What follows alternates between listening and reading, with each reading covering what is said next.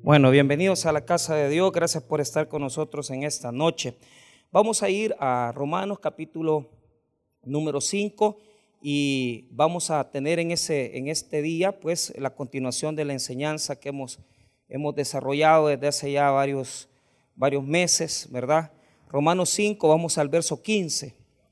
Eh, vamos a, a, a, a estudiar ese par de versículos. O sea, no, no es mi deseo avanzar, eh, realmente me tocaría llegar hasta el 21 hoy, pero es imposible, por más que yo traté de poder revisar y no, no me da. Así que les pido disculpas porque no lo vamos a poder hacer así. Pero lo que sí, eh, lo que sí es que vamos a tratar de llegar al 17. Vamos a tratar, si podemos, si no, no lo hacemos. Vamos a leer el verso 15, Romanos 5, 15. La palabra de Dios dice así, pero el don no fue como la transgresión porque si por la transgresión de aquel uno murieron los muchos, abundaron mucho más para los muchos la gracia y el don de Dios por la gracia de un hombre Jesucristo. Y con el don no sucede como en el caso de aquel uno que pecó, porque ciertamente el juicio vino a causa de un solo pecado para condenación, pero el don vino a causa de muchas transgresiones para justificación.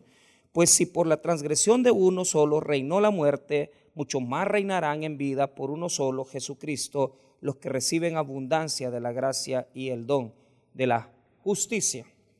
Vamos a, orar. Padre, te pedimos tu bendición para la enseñanza de esta noche. Oramos para que tú ministres nuestras vidas, nuestros corazones, nos infundas el, conocimiento, Señor, de esta palabra para poder eh, enseñar, para poder ministrar vidas por medio de ella. En el nombre de Jesús, amén y amén. Pueden tomar asiento, amados hermanos. Muy bien, vamos a ver. Eh, el versículo 14 termina con esta comparación que hemos estado desarrollando desde hace muchos días. Eh, algunas cosas importantes de lo que hablamos la semana pasada en puntos muy específicos, que eh, el pecado de Adán, ¿verdad? La transgresión, como ya lo va a mencionar el verso número 15, se trató de la desobediencia directamente, el hecho de que Dios le dijo a Adán, que del fruto del árbol no podía comer. Y él transgredió. Esa palabra transgredir que está en el verso 15, que ya lo vamos a, revisar, quiere decir violar un mandato, violar un precepto de ley.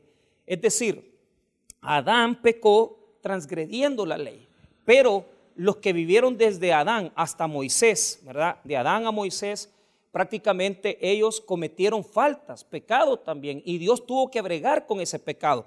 Aunque no fue el pecado de la transgresión de Adán, ellos están influenciados por la muerte que Adán hizo que entrara a la humanidad.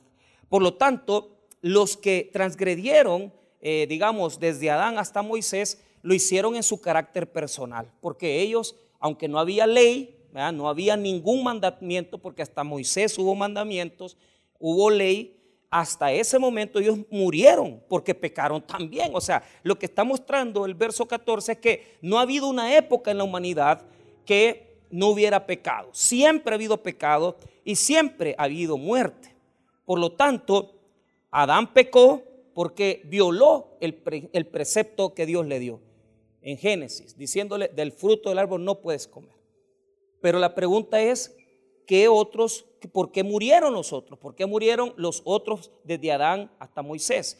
Murieron porque tienen pecados personales, murieron porque están influenciados también por el pecado de Adán. Por lo tanto, mueren por dos cosas. Porque primeramente ellos no han cometido el pecado de Adán, pero el pecado de Adán los contaminó en la muerte, los contagió. Eso yo lo, cuando vimos la palabra pasó en griego, les enseñé que eso se transmitió a toda la humanidad como una enfermedad contagiosa. Pero además de eso, además de la influencia de Adán, tienen el pecado personal, que no es violación de ley, porque no existen los mandamientos, pero aún así Dios lo castiga con la muerte. Entonces, el verso 14 se, eh, se dilucida de esa manera. Ahora, va a terminar el verso 14 con la idea principal de mi mensaje de hoy. Cuando usted lee el versículo 14, parte final, mire lo que dice. Eh, eh, y si usted quiere leerlo, eh, leámoslo todo. No obstante, reinó la muerte desde Adán hasta Moisés, aún en los que no pecaron a la manera de la transgresión de Adán, el cual es figura del que había de venir. Figura del que había de venir. Entonces, ahí, ahí está el centro del mensaje de hoy. Muy bien. ¿Qué está queriendo decir Pablo? O sea, Adán es figura del que había de venir. ¿Quién es el que había de venir? La palabra había de venir se utiliza muchas veces en los evangelios para referirse a Jesús, al Señor. Entonces, el que había de venir es Jesucristo. Y lo que me está diciendo aquí es que Adán es figura de Jesús. Y, entonces yo les di una definición la semana pasada de Samuel Pérez Míos. Pero por aquellos que también no la oyeron y tal vez no les quedó claro, yo voy a, eh, he tomado esta definición de un diccionario, de un diccionario más griego que otra cosa, ¿verdad? Y, quiero que le escuche, porque para poderle yo eh, eh, este, dilucidar la palabra figura, o sea, ¿qué significa ser figura? Si me está diciendo el texto que Adán es figura de Cristo que había de venir, ¿en qué se parecen los dos? O sea, lo que está hablando es, primero, la idea que le voy a dar. Póngame atención. Cuando se hace sedigrafía, cuando se, se hace una cuestión de, de camisas en masa, ¿verdad? Y usted le quiere poner la misma figura a 20, 40 camisas, usted hace un modelo. A eso se le llama tipo. Pum, se marca en una y se vuelve a marcar en la otra hasta que se termina el pedido de las 40. Entonces, lo que está hablando el texto en lo que respecta a la palabra figura, quiere decir que todos están marcados en, en la misma forma. Así como Adán marcó a las generaciones siguientes, así Jesucristo va a marcar también y influenciar a los que crean en Él. Entonces, esa connotación, ponga atención, Adán va a transmitir la muerte, Adán va a transmitir el reino de la muerte y el pecado. Pero Jesús va a transmitir vida, justicia, y va a, y va a transmitir además de eso gracia. Entonces, quiero que entienda la influencia de cada uno. Los dos influencian de la misma, por eso son tipo uno del otro.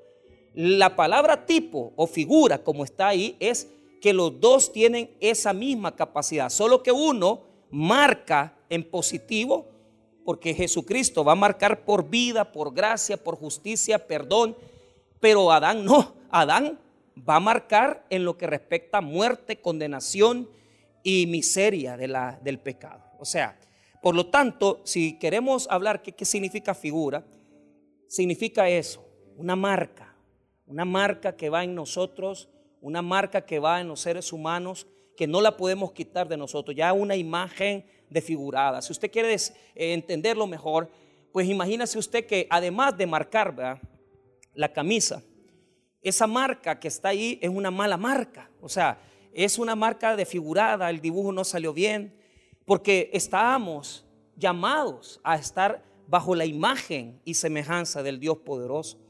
Pero Adán trastornó porque él abrió la puerta al pecado que Satanás había generado y lo metió a la humanidad. Y por lo tanto, todo ser humano está marcado con esa imagen caída con esa condición caída, con esa mala marca, con esa mala marca que no se asemeja. Tal vez tenemos una parte de, la imagen y semejanza de Dios. Es decir, tenemos algo, tenemos voluntad, tenemos la capacidad de decidir, pero ha quedado dañado esa, esa, marca por el pecado, ha quedado trastornado. Y por eso es que somos rebeldes, y por eso desobedecemos a Dios, y por eso es que tenemos una inclinación desde que nacemos a hacer lo malo. Por lo tanto, esa marca, ese tipo, quedó trastornado, quedó desmarcado. Entonces voy a, voy, a, leer para que le quede verdad ya una definición. Tipo, la palabra tipo en griego, figura que está traducida en Reina Valera en el verso 14, significa marca, sello, forma y por tanto en sentido abstracto, modelo, imagen, figura. Ponga atención en esto. Aparece 16 veces en el Nuevo Testamento, pero por lo general nunca se traduce como tipo. En las versiones comunes, en su lugar, la Reina Valera traduce de varias maneras. La primera es señal. Para, fíjese que se ocupa esa palabra señal, se ocupa en el Evangelio de Juan, capítulo 20, versículo 25, para hablar de las marcas de Cristo, de la crucifixión, cuando Él estuvo crucificado. Entonces, el, griego ocupa tipo para decir esa marca que está ahí. Escuche, para denotar las marcas dejadas por los clavos en las manos de Jesús en Juan 20, 25. La palabra se ocupa también como una traducción de figura, dice. O sea, primero se traduce como señal. La segunda forma como se traduce es figura, que es el caso de Romanos 5.14. ¿ah? Entonces, aplicada a una copia, ponga atención, a una copia o imagen. A una copia o imagen. Y de la, de la misma forma se traduce en Romanos 5.14 como se traduce igual figura en Hechos 7.43. O sea, en esos dos textos se traduce como figura. También se traduce como modelo en otros textos bíblicos. Eh, lo que está notando es una huella, una marca o sello dejada por la conducta de unos a otros. Entonces Pablo la ocupa también para decir, les he dejado un modelo, les he dejado un sello, una marca. Él como apóstol se pone a decir, he dejado marcada su vida, con un ejemplo a seguir. Por lo tanto, eso es lo que yo quiero que usted eh, entienda. Adán nos, nos pone esa figura trastornada, eh, escasa de lo que Dios quiso hacer en nosotros, que somos imagen y semejanza. Adán, porque al abrir la puerta al pecado, con el pecado entró la misma muerte y con eso nos dañó, dañó la imagen que estaba en nosotros. Ahora, Jesús, ¿verdad? Jesús nos da, nos, nos, nos acerca a la imagen correcta de Dios. Él es el que nos da un tipo diferente. Entonces, note esto. Adán es el primero. Él trastornó todas las camisas, trastornó todas las imágenes y las marcas que iban a llamar toda la producción. Pero el primer Adán no es el único, porque el que ha quedado de último es Jesucristo. Entonces, Él es la imagen de lo correcto. Él es la marca de lo que Dios anheló en nosotros. Él es la marca de lo que Dios quiso para la humanidad. Por lo tanto, hay personas que se van a quedar en el primer Adán con la imagen desfigurada y hay personas que van a entrar en el segundo Adán, que es el último Adán y que es el único Adán ya después, que no va a venir más otro y que va a darnos la marca correcta de nuestro Dios, de nuestro Dios. Por lo tanto, terminemos el verso 14 y repitamos con fuerza o sea, yo lo que quiero es que usted lo vea en su, en su cabeza para que usted lo analice mejor. 14. Nuevamente, no obstante, reinó la muerte desde Adán hasta Moisés, aunque aún en los que no pecaron a la manera de la transgresión de Adán, el cual es figura del que había de venir. Entonces, ¿le queda claro la palabra tipo, figura?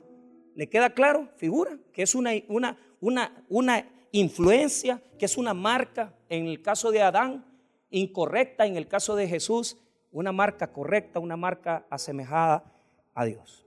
¿Lo, entendemos? ¿Lo entendemos? ¿En qué se parece Adán y Cristo? Que los dos tienen una influencia generadora, que los dos han marcado su generación. Entonces los dos en eso se parecen. Pero Pablo no quiere hacernos entender que, porque imagínense, yo le digo, es que Adán y Cristo tienen marcas iguales. No, no, hay diferencias. Entonces, en los versículos 15 hasta el verso 17, él va a trabajar las diferencias. Si usted quiere titular este mensaje, se llama Las diferencias entre Adán y Cristo. Eh, así lo tenemos que titular. Entonces, yo noto aquí tres diferentes contextos de diferencia. Aquí noto yo tres diferentes, eh, digamos, eh, diferencias que se van a dar entre uno y en el otro. Ahora, en el texto bíblico las diferencias están marcadas por una palabra, por una condición. Dice ahí, mire, dice, cuando el versículo bíblico está utilizando esa connotación, si usted lo voy a leer aquí, mire lo que dice el versículo 15, pero el don no fue como la transgresión, porque si por la transgresión de aquel uno murieron los muchos, abundaron mucho más, mucho más mucho más. Esa palabra mucho más quiere decir la diferencia entre Adán y Cristo. Mucho más es la diferencia entre Adán y Cristo. Para los muchos la gracia y el don de Dios para la gracia de un hombre Jesucristo. Y con el don no sucede como en el caso de aquel uno que pecó, porque ciertamente el juicio vino a causa de un solo pecado para condenación, pero el don divino a causa de muchas transgresiones para justificación. Pues si por la transgresión de uno solo reinó la muerte, mucho más. Ahí está otra comparación. Son varias comparaciones, mucho más. O sea, es diferencias. Diferencia entre Adán y Jesús. O sea, no tenemos que cometer el error de, pensar que son tan iguales, ¿verdad? Antes, porque en el 18, que es el que vamos a ver probablemente la otra semana, eh, ahí nos va a hablar en qué sí se, se asemejan, ¿verdad? O sea, pero en esto hay diferencias. Eh, Pablo dice, no tenemos que tomar la figura de Adán y la figura, y la figura de Jesús como algo tan igual. Hay diferencias entre uno y otro. Entonces, para que no nos equivoquemos, por, por eso aclara Pablo. Ahora, ¿cuáles son esas diferencias? Primero, mire bien, aquí la palabra clave en el verso 15 es la palabra abundaron mucho más abundaron mucho más. Esa es la palabra clave, ya la explico en este momento. Muy bien, entonces veamos la realidad, veamos la verdad de Adán. Adán con un acto, y eso es otra cosa, note las veces que se repite uno, uno. Yo desde el primer sermón les decía, mire, vean la palabra uno, uno. ¿Por qué? Porque hay un énfasis de Pablo de decir que por el acto de Adán, un acto de Adán, ese acto de Adán, oiga bien, llevó los resultados, las consecuencias a toda la humanidad. A toda la humanidad. Entonces, eso, es lo que entra en el verso 15. Esa es la primera realidad. Y, y, yo quiero que lo entienda, porque eso es lo que quiere afirmar Pablo en la primera parte del versículo 15, que un acto como fue el de Adán, llevó a toda la multitud, las masas, a caer en esa condición de muerte. Entonces, primero notemos, vamos a ver una lectura superficial, 15. Pero el don no fue como la transgresión. Note ahí dos cosas. Ahí está poniendo la primera, digamos, condición de, de, de diferencia. ¿Por qué? Porque ¿qué fue lo que cometió Adán? Transgresión. La palabra transgresión en este texto, esa, esa palabra que yo le expliqué un poquito la semana pasada, tiene que ver con el hecho de violar la ley. Violó la ley. Él transgredió la ley. Él violó la ley. Esa palabra es una condición en la cual él violó el precepto que Dios le había establecido, que Dios le había dado. Dios le dijo, del árbol del fruto del bien y el mal, no comerás. Pero él se saltó, se saltó esa condición. ¿Y qué pasó? Él violó el precepto. Entonces, Adán, ¿qué fue lo que hizo? Violar el precepto de Dios. Pero el don es lo que Jesús nos ha dado. El don significa regalo, regalo. Don es regalo. Es esa, esa palabra, don, carisma dádiva divina, o sea, un regalo que Dios te da sin ganártelo, porque no te lo mereces ni tú ni yo, pero Él da el don. Entonces, Jesús da el don y Adán da la transgresión. Jesús da el don y Adán da la transgresión. O sea, la transgresión de Adán metió en problemas a muchos, pero el don que nos dio Jesús es diferente. Ahora, ya voy a aclarar eso para que nos quede bien, bien, bien transparente el texto bíblico. Mire lo que dice el versículo, pero el don no fue como la transgresión. O sea, hay una comparativa ahí. O sea, no puedes comparar el don con la transgresión. No se puede comparar, es incomparable. ¿Por qué? Note esto. Porque si por la transgresión de aquel uno murieron muchos. Ahora, esa palabra muchos es la misma que aparece en el verso 12 cuando dice todos pecaron, todos pecaron. Entonces, ojo, no es que contaminó a muchos, contaminó a todos. Entonces, note, un acto, un acto de desobediencia afectó a todos. Un acto de desobediencia afectó a todos. Eso es lo que está queriendo aclarar Pablo en la primera parte. ¿Y cuál fue el fenómeno que sucedió?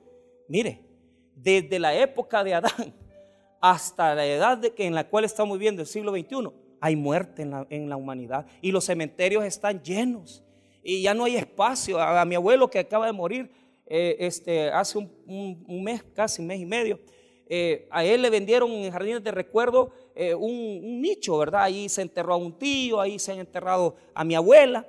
Pero lo complicado es que cuando ya era una cuestión de decir, mire, falleció don Amílcar Velázquez, dijeron, y, cuando ya fueron a ver los papeles de la auxiliadora, ya hasta estaban vendiéndole el, nicho, o sea, ya, ya, eh, o sea, yo no sé qué cosa hay en el contrato, pero como mi abuelo lo compró en los años 89, 92, eh, imagínense, no le querían, ¿verdad? No le querían responder, ya le querían decir, mira, aquí no hay espacio, es más, el servicio en la auxiliadora no se lo respondieron. ¿Por qué? Porque la muerte, hermano, es una realidad, es una certeza. Y eso es lo que la transgresión provocó en la humanidad. Entonces, y va a seguir provocando.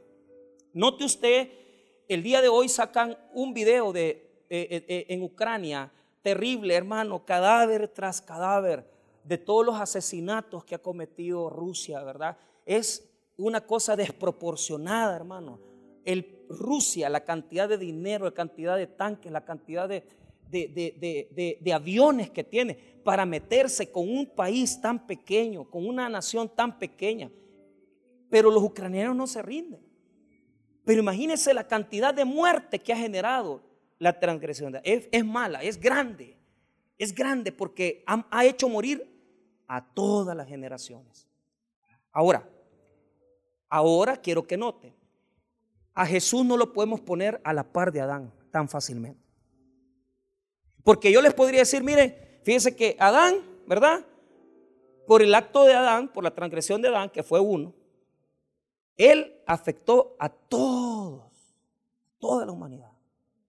Pero el acto de Jesús, que es don, diga conmigo don, diga conmigo don. Don quiere decir, oiga bien, regalo. Entonces, el acto de Jesús es un acto de obediencia. El acto de Adán es un acto de desobediencia. Yo no puedo poner a Jesús a la par de Adán. Porque lo que me ha dado Jesús es más, es superior, diga conmigo, superior a lo que Adán hizo. Y eso es lo que quiere decirnos Pablo en el versículo 15, que no podemos nosotros, eh, mire, eh, no es tan claro eso, Adán y Cristo, ¿verdad? No, no, no. Primero, lo que Adán nos dio es transgresión y eso ha generado la muerte y la muerte es mala y hasta ahorita estamos pregando con eso. Pero lo que ha dado Jesús es superior. Yo podría decir que hasta es incomparable. Porque si, si, si, si Adán por un acto nos mató a todos, Jesús por un acto de obediencia nos ha bendecido a todos. Y la bendición que Jesús nos ha dado es superior a todo lo que la transgresión trajo. ¿Por qué? Porque la transgresión lo que ha hecho es condenarnos, matarnos. Nos llevó a la muerte. Pero lo que ha hecho Jesús en obediencia nos ha dado bendiciones abundantes. Nos ha dado más, más y más. Es superior. No, no podemos compararlo. O sea, y ojo, el acto de Jesús es tan grande, es tan superior que no solamente no se puede comparar a lo que Adán, a lo que Adán hizo, sino que anula lo que Adán hizo, porque Adán se pasó llevando a todo. Pero en, la, en el acto de obediencia de Jesús, Jesús anuló, destruyó lo que Adán hizo en el huerto del Edén. Entonces, ¿cómo? Ya lo vamos a revisar, pongamos atención. Entonces, notemos esto. Veamos, para ir, vamos paso a paso, no estamos corriendo. Veamos 15. Pero el don, que ya les dije que es el acto de obediencia de Jesús, que es un regalo, carisma, no fue como la transgresión. Porque si por la transgresión de aquel, uno, murieron los muchos, abundaron mucho más para los muchos la gracia. Entonces, ¿por qué les dije yo que la palabra clave era abundar? Mucho más para muchos la gracia. Porque así como Adán metió la muerte y un reino de muerte, Dios, por medio de Jesucristo, nos dio la gracia. Y esa gracia, la gracia es lo que nos faculta a pelear con el pecado. Póngame atención. La gracia está a la par del pecado siempre. En el Nuevo Testamento la gracia siempre está en los actos de pecado. Siempre. Porque la gracia es la provisión de Dios para pelear en contra del pecado. O sea, el reino de muerte, si es cierto, Adán lo introdujo por medio de una transgresión. Pero Dios introdujo la gracia, la gracia, la gracia que pelea en contra del pecado, que lucha en contra del pecado. Nunca se te olvida, la gracia y el pecado están siempre a la par, porque cuando el pecado surge, la gracia se habilita al, pecador. Y si ese pecador dice, yo tengo fe en Jesús, quiero salir de mi situación, quiero salir de, de ser gay, quiero salir de mi lesbianismo. Entonces, Ahí está la puerta de la gracia para el pecador. Si usted está viviendo una relación de adulterio, ahí está la gracia que le faculta para buscar el perdón. ¿Por qué? Note lo que dice el verso 20 en la última parte particularmente. Pero la ley se introdujo para que el pecado abundase. Mas cuando el pecado abundó, sobreabundó la gracia. Se ve la relación de pecado con gracia es el hecho de que entre más pecadores somos, más gracia hay, más favor de Dios. O sea, ¿y, qué significa eso? No es cierto, hermano, que, bueno, yo les voy a dar dos criterios, ¿verdad? Dios parece mucho a los seres humanos, ¿verdad? A veces nosotros confundimos eso porque eh, dicen, es que Él prefiere a este hijo. Eh, mire, hace el lunes fue que estábamos predicando en Ruth y vino una hermana y me dice, eh, fíjese que yo fui la, la, ¿cómo me dijo? La oveja negra de mi familia, ¿verdad? Pero, pero yo le dije al mismo tiempo, le dije, pero usted es la hija que su mamá más ha querido.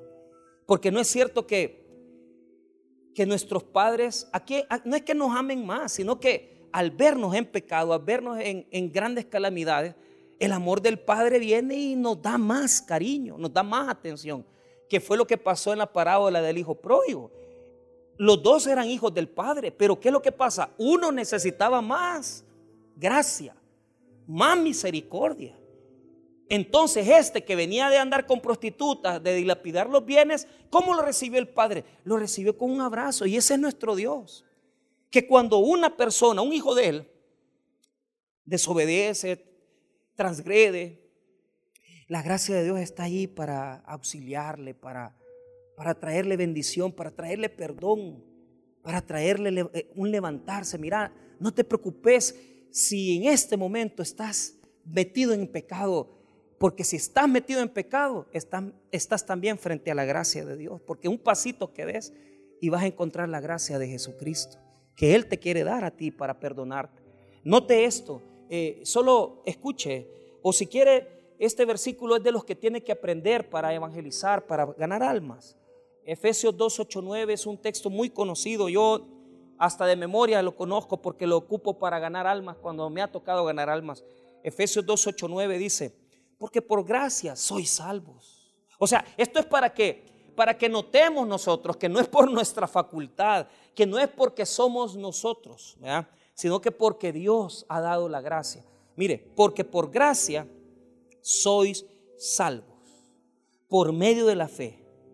Y esto no de vosotros, pues don de Dios, no por obras, para que nadie se gloríe. Entonces, mire, note esto, porque por gracia sois salvos por medio de la fe. Y, es que está ahí, pecado y gracia siempre están juntos, porque este individuo no tenía capacidad de salvarse, pero la persona cree que Jesús es el Señor y la gracia lo invade, la, gracia llega a tu vida, la, la gracia es como es ese día que tocó a tu puerta Jesucristo y te dijo, aquí estoy, hombre, sí, aquí estoy. Mira, yo recuerdo cuando nosotros, mi familia era eh, inconversa, era terrible. Pero ¿cómo tocó la gracia? Porque yo quiero ir más adentro. La gracia. ¿Qué, qué, qué es la gracia? Regalo, don.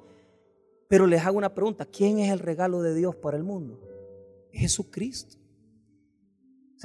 usted ponga al pecado y a Jesucristo a la par. Hable, diga que es gracia o Jesucristo Pero si usted me, me dice a mí, mis papás estaban en una situación terrible, calamitosa, sin trabajo, mi padre, mi madre, toda la vida odontóloga, pero había llegado a Chalatenango a poner la clínica, les está viendo mal en la economía, eh, mi papá con su mente perdida, alcohólico, y, ese día que encendió la radio, ¿verdad? comenzó a oír Radio Bautista, yo creo que ahí entró la gracia. Porque mi papá era un alcohólico. Yo, hermanos, son cosas que tal vez nunca, nunca yo lo voy a decir, pero para que sepan, ¿verdad? O sea, no les puedo dar detalles, pero yo me crié en los chupaderos de Santa Tecla. Porque mi papá tenía un su amigo que toda la vida, eh, por ocho años mi papá fue un vago. No quería trabajar, hacía...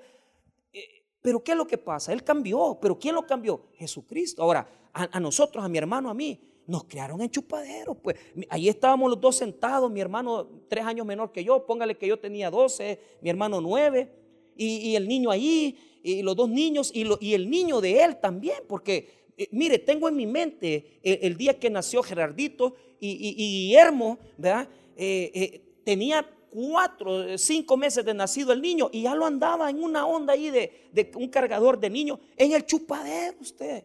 En el chupadero, ahí en el chupadero de Mamachú, de ahí del centro de Santa Tecla, en el cafetalón, ahí me crié yo con mi papá. O sea, cuando tuve edad para decirles, mira, papá, andar con ustedes no es grato pues para mí. Entonces, pero imagínate todo eso que mi padre traía. Incluso eh, siempre que tomaba, mi papá siempre resintió de mi, de mi abuelo de que dos cosas, siempre mi papá resentió de mi abuelo. Una, lo, resintió, pero, pero eso lo superó en Cristo, lo vuelvo a repetir. La primera es que lo, lo hubiera llevado a un, internado, a la ciudad de los niños, allá en Santa Ana. Y a mí, yo me acuerdo cuando mi papá nos llevó, yo conocí la ciudad de los niños, fui bastantes veces, un internado para niños que ellos eran tantos niños en Usulután, porque de ahí son mi familia, de ahí mi familia, eran siete hijos, entonces tenía tantos hijos mi abuelo, que, que no, a este, a este Miguel, mi papá se llama Miguel, le dicen Michel, a Michel allá a Santana, allá lo fueron a tirar. Ahí aprendió electricidad, aprendió, pero, pero eso nunca él lo superó. Y lo otro que no lo superó es que él era director, mi abuelo fue uno de los mejores maestros de, de Santa Elena y, es reconocido, fue reconocido. Y decía, eh, el quinto, no, sexto grado fue. Le dijeron, mire, don Amílcar, le dijeron, eh, Michel dejó el grado, pero si usted da la orden, usted lo puede pasar. Y el abuelo dijo que no. Pero eso traumó a mi papá. Traumó, y por muchos años. Eh, o sea, él no superaba el alcoholismo, todo eso. Y de repente, hermano, la gracia de Dios, la gracia de Dios, entró porque estaban en pecado. Mi mamá eh, fumaba cigarros polar. Yo, yo la iba a ver al patio porque llegaba de, trabajar y mi mamá inmediatamente sacaba la cajetilla de cigarros polar y a fumar, a fumar, a fumar, a fumar. Y mamá le dice, ¿y por qué fumas? ¿Qué te gusta? Claro, desesperada, no sabía qué hacer con la economía, con el esposo eh, tan difícil la situación que estaba mi padre. Y la gracia lo, lo visitó. para la gloria y honra de Dios les digo algo. O sea, la gracia cuando, cuando, cuando te visita la gracia, lo primero que te trae es paz. Por eso dejó de fumar mi madre. Por eso mi papá encontró, encontró trabajo, perdonó a mi abuelo, se reconciliaron. O sea, fue de los que más ayudó siempre. Siempre todos los meses papá que está su dinero. O sea, nunca mi papá dejó a mi abuelo solo. Y es uno de los mejores hijos que ha tenido mi abuelo. Eh, algunos tal vez han sido muy consentidos, tal vez no, pero no, no han retribuido, pues. Entonces, la gracia llega, la gracia toca puertas. Entonces, lo de Adán, muerte, sí, pero ¿qué es más grande, la muerte o la gracia? La gracia. Y por eso Jesús es el regalo de Dios y por eso nunca va a ser comparado Adán con Cristo, porque Adán solo nos dio la muerte, pero Cristo nos hizo abundar en su gracia y su perdón. Y por eso ahí les va, mire, agarre el don de Dios, oiga. Si usted está en pecado ahorita, agarre el don de Dios. Ve. Jesús le está tocando la puerta. Si usted está viviendo con dos mujeres, si usted está viviendo en pecado, si usted está viviendo en drogas, si usted está viviendo en adicciones, ahí le va el don de Dios, Jesucristo. La gracia de Jesús. Jesús es la gracia. Y ese es el regalo sobreabundante. Ahora, note la comparativa superior. Note otra vez el 15. Pero el don no fue como la transgresión. Claro, ¿cómo se van a comparar? Eh, Pablo dice, no es igual. el acto de Jesús es un don de obediencia. El acto de Adán es un acto de desobediencia. Porque si por la transgresión de aquel uno murieron los muchos, y ahí está la clave, abundaron mucho más para los muchos la gracia. Entonces, el acto de Jesús es superior. Y eso es lo que aclara la última parte del versículo 15. Y el don de Dios por la gracia de un hombre, Jesucristo. El don de Dios por la gracia de un hombre, Jesucristo. Vaya, está bien sencillo ahí, ¿verdad? sí, pero ¿cómo resolvió Dios el pecado de la humanidad? ¿No te has puesto a pensar en eso? En un texto bíblico, ahí es bien fácil leerlo, dice, por la gracia de un hombre Jesucristo. Sí, pero, pero eso es bien fácil decirlo. Pero imagínate todo lo que tuvo que hacer Dios. Poneme atención. Como el pecado y la muerte entraron en la esfera de los hombres, Dios tenía que meter a la esfera de los hombres a un ser diferente, sin pecado, a su Hijo. Y por eso la Biblia dice que Él se hizo hombre, se encarnó y habitó entre nosotros. Escuche este texto, solo oiga lo que resuena en su conciencia, en su corazón. Yo no se lo estoy leyendo para que lo busque, solo disfrútelo, sepa disfrutar los textos bíblicos porque primero tuvo que encarnar a su hijo. Este es Juan 1 y es conocido, ¿verdad? El verso 14 dice así, y aquel verbo fue hecho carne y habitó entre nosotros y vimos su gloria, o sea, habitó entre nosotros, imagínate, se encarnó, ¿verdad? O sea, y vimos su gloria, gloria como el unigénito del Padre, lleno de gracia y verdad.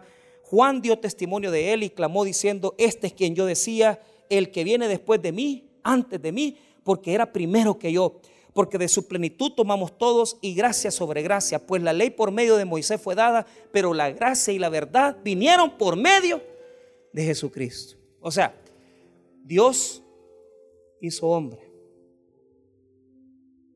Jesús se encarnó entre nosotros, para que fuera igual que Adán en eso. O sea, tenía que ser un ser humano el que resolviera el problema de Adán. O sea, no podía Dios automáticamente decir, vaya, resuelvo el problema del pecado. Él podía hacerlo, pero no, no lo iba a hacer porque él ya tenía un plan. Y desde el momento que Adán tomó la decisión de comer del fruto por hacerle caso a Eva y Eva desobedeció, Eva no desobedeció, fue Adán el que desobedeció, porque Eva no, no era quien había recibido el mandato, era Adán, la cabeza. él trastornó las cosas. Entonces, tuvo que mandar Dios a un hombre, a su hijo, para resolver el problema. Pero note esto, ponga atención, porque ahora le va a, a despertar esta duda. Mira, el verso número 16, primero quiero dejar claro que el 15 nos habla de cómo afectó a las masas, a la multitud. La transgresión de uno afectó a toda la humanidad. Pero el don, el don de Dios, que es la gracia por medio de Jesucristo, afectó también de tal manera que ahora nosotros podemos gozarnos porque en el pecado encontramos la gracia de Dios. Y cuando pecamos y somos desobedientes, la gracia de Dios nos acompaña para, para recibir el perdón de Dios. Entonces, el versículo 15 está diseñado para que nosotros nos pongamos a, pensar en cómo fue el resultado. Pero lo principal ahí es que entró la muerte. Note eso. Note esto. 15, que le quede claro. Pero el don no fue como la transgresión, porque si por la transgresión de aquel uno murieron los muchos, abundaron mucho más para los muchos la gracia y el don de Dios por la gracia de un hombre, Jesucristo. Entonces, la muerte es el centro del verso 15. Y Dios la resolvió mandando a su Hijo Jesucristo que nos dio la gracia. Ahora, veamos el verso 16, porque en este caso ya es la condición legal.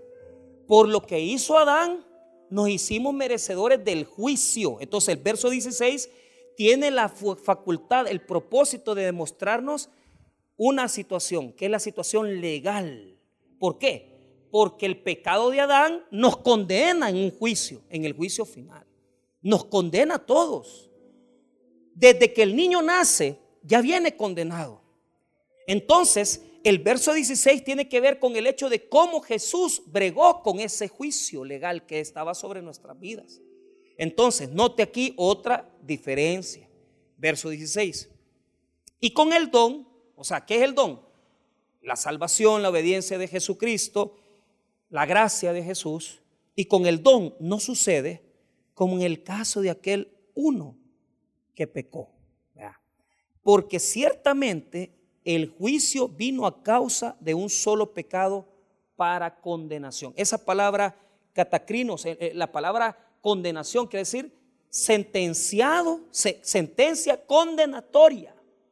Mire lo que le pasó al magistrado Jaime. El magistrado Jaime se había logrado librar. Yo, yo, no lo estoy acusando, no puedo decir que es culpable, peor como está el sistema judicial ahorita, pero no me conviene hablar porque tengo una tía que es juez y tengo un tío procurador y uno de los abogados mejores del Salvador es mi tío también. Entonces estoy por todos lados amolado. Así que no voy a criticar el sistema judicial ni legal, pero ustedes saben cómo es eso. Entonces, pero a él lo habían exonerado, a él lo habían sobreseído del proceso que le hacen en la corte para quitarle, ¿verdad?, sus condiciones y poder hacerle un proceso.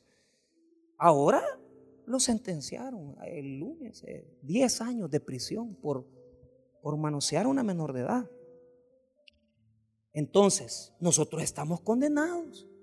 Tenemos una, una condenación sobre nuestras vidas.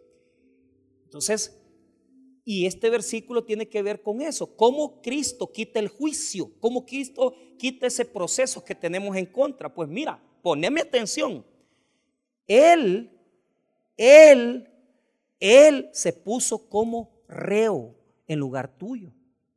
Entonces, Él bregó con las condiciones y las consecuencias de Adán que nos condenaba la sentencia, porque eh, esa palabra, ¿verdad? Condenación, catacrinos, eh, que es ser condenado en juicio. Así de fácil, esa palabra en griego, ser condenado en juicio. Entonces, ¿cómo Jesús eso? Mira, poneme atención. Cristo bregó con la sentencia de muerte tuya y mía. Note lo que dice nuevamente el 16. Y con el don no sucede como el caso de aquel uno que pecó. Porque ciertamente el juicio vino a causa de un solo pecado para condenación. O sea, ¿cómo hizo Jesús para librarnos de esa sentencia de muerte? Él la bregó en la cruz. Ahora, quiero que note algo. Eh, los teólogos no están claros en qué momento, porque vaya, Imagínate un pecado, un pecado, qué feo es, ¿verdad? Pero a Cristo le tocó qué? Poneme atención, mira lo que dice la última parte del 16. Pero el don vino a causa de muchas transgresiones para justificación. ¿Por qué? Porque a Cristo le tocó llevar todas las transgresiones. Oiga, la justificación vino de muchas transgresiones de los hombres que Cristo tuvo que enfrentar. Imagínense la cara del adulterio, qué fea es. ¿Por qué? Claro, la, cara del amante es bonita, pero la cara del adulterio es horrible. ¿Por qué? Te pasas llevando hijos, te pasas llevando familia, te pasas llevando todo. Ahora, veámosle la cara al ser homosexual. Es horrible vivís toda la vida con una carga, con culpa, eh, tenés que andar pagando para tener relaciones sexuales. Imagínate la cara de del orgullo. La cara del orgullo es terrible, sentirte tú que eres el centro de todo y que para ti lo más grande eres tú nada más y, y ser egoísta es lo peor porque en tu vida no cabe nadie, solo vos. Y Cristo que tuvo que llevar todas las transgresiones. Entonces, Adán por un pecado nos metió la condenación. Pero todas las transgresiones las llevó Jesucristo. Y por eso se dio la justificación, que quiere decir que Él nos ha librado del juicio. ¿Cómo?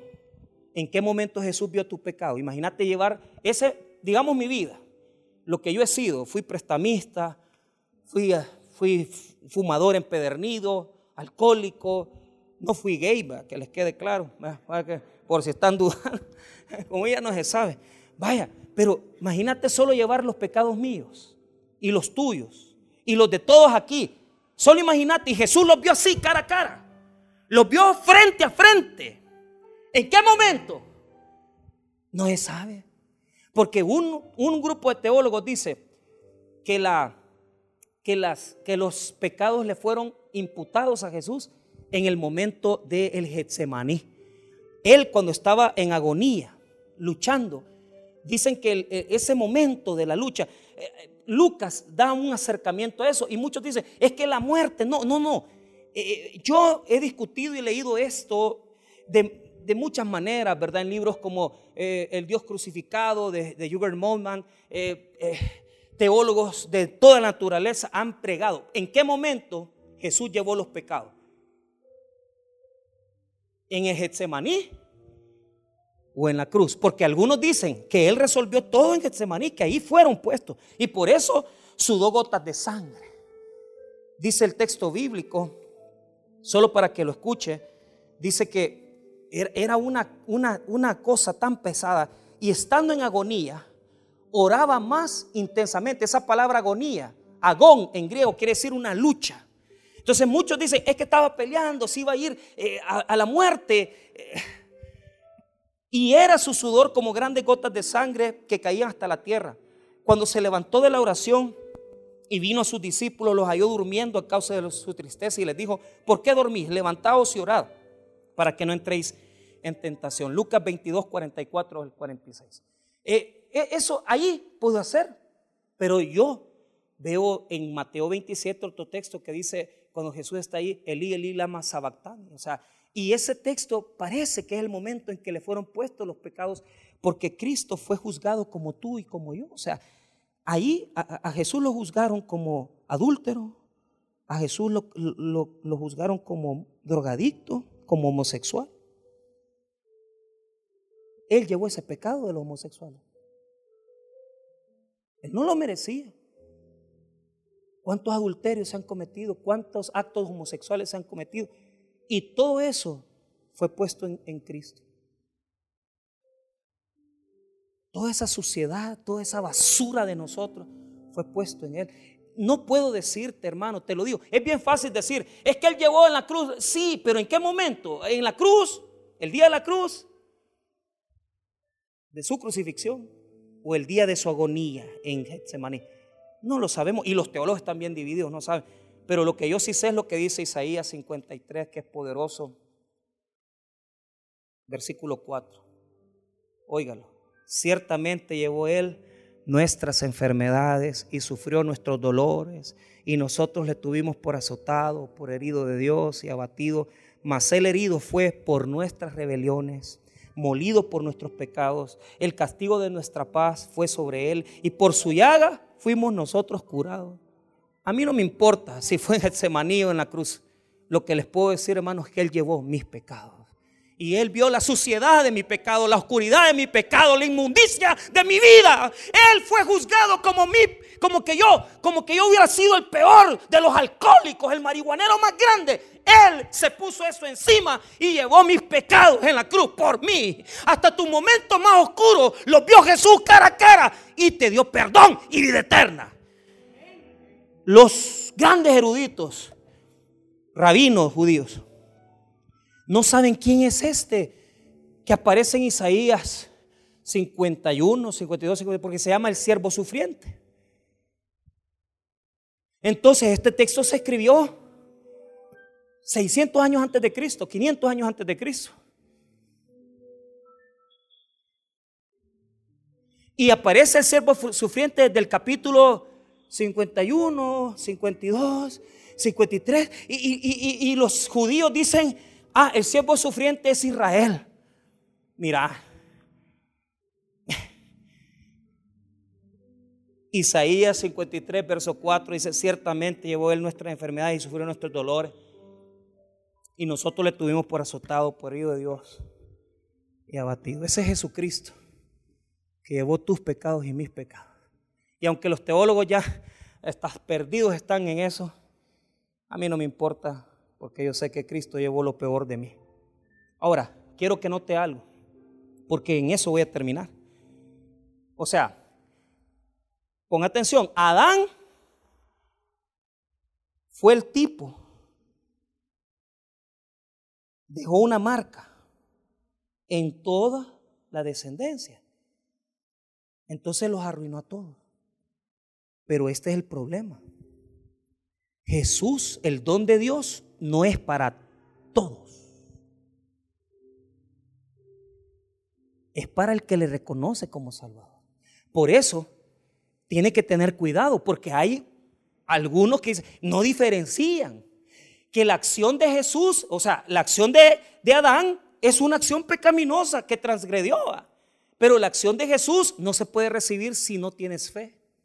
Y por lo tanto, los efectos de la cruz y de la muerte de Cristo no pueden ser sobre tu vida y por lo tanto estás condenado. El versículo 15 dice que estás condenado, papito. Tenés esa condenación que Adán te, mandó. Y ante los ojos de Dios sos culpable, no sos inocente. Y la Biblia reconoce dos resurrecciones. Y con eso voy a cerrar. En una resurrección van a resucitar los vivos. Los que van a salvación. Pero como vos no aceptás el sacrificio de Cristo, que es como Él arregló tu juicio, porque Él arregló tu juicio. Vos tenías una demanda, pero no hubo arreglo. ¿Por qué? Porque no reconociste al Señor. Porque para reconocer este sacrificio tienes que hacerlo por fe. No va a llegar a ti como lo de Adán. No, tienes que aceptarlo por fe. Entonces a mí me da tristeza ver a gente que yo conocí como el señor Roberto Silva condenado. A mí me da, me da tristeza. Pero nadie le arregló su, juicio. Y cuando su esposa salió, gente que yo conocí, vi su yate, vi su casa. Y cuando salió la señora de él, de la cárcel, porque se la llevó de encuentro, llegó a, Usulután, porque ellos son de allá y terminó el culto y la saludé, señora, Dios le bendiga. Pero después de pasar unos días en la cárcel, duro, humillante, que tus hijos anden en motos chiquititos, ellos hacían motocross y los llevaba todos los sábados y motos caras, pues de cipote, niño. Y, y no tener después para pagar el colegio. Y, y fue humillante, porque nadie arregló su juicio. Pero eso no es nada. Yo prefería quedarme a pie, descalzo, sin nada, pero no ir a esa muerte. Porque la Biblia dice que van a haber dos resurrecciones, una resurrección para los vivos y uno para los muertos. Y si usted quiere decir, escuche esto, Juan capítulo número 5, versículo 29, eso búsquelo, es necesario. Oiga lo que dice Juan 5, 29, y los que hicieron lo bueno saldrán a resurrección de vida, mas los que hicieron lo malo a resurrección de condenación. Los que hicieron lo malo a resurrección de qué? De condenación. Juan 5:29. Y los que hicieron lo bueno saldrán a resurrección de vida. ¿Qué es lo bueno? ¿Que se portaron bien? No, que, que creyeron en la gracia de Jesús. Que creyeron en la persona de Jesús. Mas los que hicieron lo malo, a resurrección de qué? De condenación. Entonces, si estás en la primera resurrección, ya lo hiciste. Pero si estás en la segunda, no, Señor. Todo el juicio va a ser en contra suya y la sentencia de muerte va a ser para usted. Apocalipsis 20, note eso, versículo 6. Ahí aparece la resurrección. Apocalipsis 26. Mire lo que dice. Por eso dice ese texto eso. 26. Bienaventurado y santo el que tiene parte en la primera resurrección y la segunda muerte no tiene potestad sobre esto, sino que serán sacerdotes de Dios y de Cristo y reinarán con Él mil años. Miren, ¿qué es lo que dice que no tiene efecto sobre ellos? La segunda muerte. ¿Y qué es la segunda muerte? Yo se los enseñé. La primera muerte es la muerte física. La segunda muerte es estar condenado al infierno para siempre. Es para siempre. Dios va a resucitar primeramente a los que han creído en Él. Y ellos van a vivir con Jesús y van a estar con Jesús. Pero los que tienen parte en la segunda resurrección, ahí sí no les puedo garantizar nada. Porque note esto, solo vea hasta el punto del versículo 5. Pero los otros muertos no volvieron a vivir hasta que se cumplieron mil años. Note algo. ¿Cómo es eso que los muertos volvieron a vivir? O sea, reciben una resurrección, una segunda resurrección. Porque ellos van a tener que pasar por la sentencia del juicio final. Y el versículo 12 y 13 nos dicen ese juicio que van a vivir porque es la segunda resurrección. Va a pedir al mar, va a pedir a donde estén los restos de ellos, su parte física, y va a pedir al Hades sus almas, su parte espiritual, y los va a hacer comparecer ante Él. Esa es la segunda resurrección. Y esa segunda resurrección, ahí nadie, nadie debería de estar, pero es la que le toca a los que no han creído que Jesús es el Señor. Oiga lo que dice el verso 12 y 13. Y vi a los muertos. Póngate, ¿qué son? Muertos. O sea, ya los levantó, ya les dio cuerpo. ¿Cómo lo hizo? Si, usted mire lo que dice el 11, y vio un gran trono blanco y al que estaba sentado en él, de delante del cual huyeron la tierra y el cielo, ningún lugar se encontró para ellos. Y vi a los muertos, grandes y pequeños, de Dios. Y los libros fueron abiertos, y otro libro fue abierto, el cual es el libro de la vida, y fueron juzgados los muertos por las cosas que estaban escritas en los libros según sus ojos. Note que les dice muertos, muertos, muertos. Pues sí, pero los ha resucitado. Pero no es igual esa resurrección, porque esa resurrección es una resurrección para recibir sentencia de muerte, porque ese cuerpo va a ser para soportar el sufrimiento del lago de fuego. Mire lo que dice el 14. Y la muerte y el Hades fueron lanzados al lago de fuego. Esta es la muerte segunda. Y el que no se halló inscrito en el libro de la vida fue lanzado al lago de fuego. La muerte segunda es la condenación eterna. Ahí van a estar los que van a resucitar en la segunda resurrección para morir eternamente, para sufrir eternamente porque no recibiste la liberación de tu juicio, el sobreseimiento, donde se te daba la capacidad de decir, ya no, tú estás libre, ya no debes nada, porque Cristo vio tu pecado cara a cara, lo vio rostro a rostro, se lo imputaron a él en Getsemaní o en la cruz del Calvario, yo no sé en qué momento, pero él fue condenado por ti y por mí. Pero si tú no quieres aceptar el sacrificio de Cristo, te va a seguir, te va a tocar resucitar en la segunda resurrección y te va a tocar vivir la segunda muerte, eterna, para siempre. Ya no hay retroceso. Acepta la gracia, es más fácil. Porque si ahora estás viviendo en pecado, la gracia de Cristo está frente a ti y te quiere dar perdón y te quiere dar misericordia y vida eterna. Vamos a orar en esta noche. Padre, gracias te damos por tu palabra por tu misericordia, por estos textos maravillosos del libro de Romanos.